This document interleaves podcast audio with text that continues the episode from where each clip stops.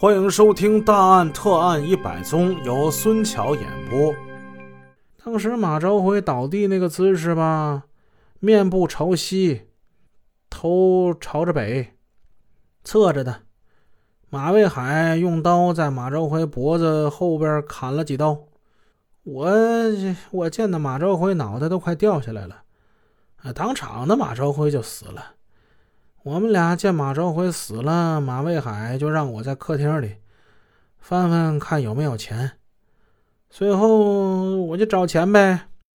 马卫海手持刀跑到南面卧室找东西。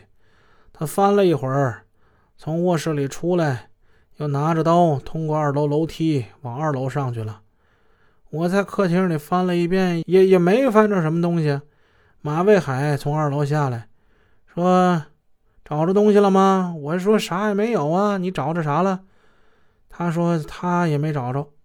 接着呢，他就让我赶紧到外边看看有没有人。他说他把屋子里收拾收拾。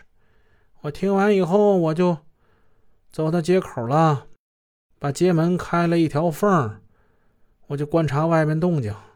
马卫海呢，在屋里收拾。他收拾完屋里呢，又用一块大布，还用。拖布吧，擦院子里血来着。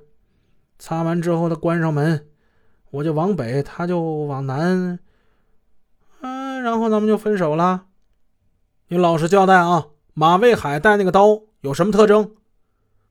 嗯，那刀长大概有四十厘米吧，黄色木头把刀形状是前头宽，后面窄，是一把砍刀。马卫海跟你敲马朝辉家的门的时候，当时门庭上灯亮着没有？嗯，灯灯应该是着着呢。你们作案时还有什么工具？马卫海敲开门之后，他就戴上一副白色的、面是光的那种手套。他作案时穿什么衣服？上身穿灰色夹克衫吧，黑蓝色裤子，白色运动鞋。老实交代，你作案时穿的衣服现在在哪儿？在我们村北门口一个垃圾堆。作案当天晚上十二点来钟，我就给烧了。我穿的皮鞋也烧了，但是那个地方我还是能找到的。马卫海作案时用的刀、戴的手套、穿的衣服、鞋在什么地方？那我可不知道。作案之前你认不认识马朝辉？我不认识啊。不认识你怎么知道他叫马朝辉呢？啊，我事后才知道的。说你作案时，马朝辉院里客厅里那东西放置的位置你还记不记得？嗯，院里放着一辆小车吧。客厅进门东侧靠窗户放着一台电视。客厅东南角我记得是一个厨式的那种空调。客厅中间靠东南有一台电脑，那我旁边有个椅子吧，电视跟电脑都开着的。客厅北面是沙发，沙发南侧是茶几。从一楼上二楼进楼道口有一个铝合金的拉门。他们家的伙房在南面。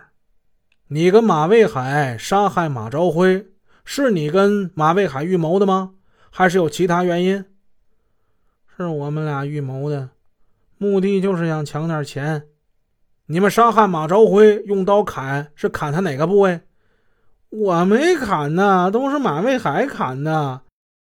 我顶多就是掐马朝辉脖子来着，掐他掐他掐他背后来着。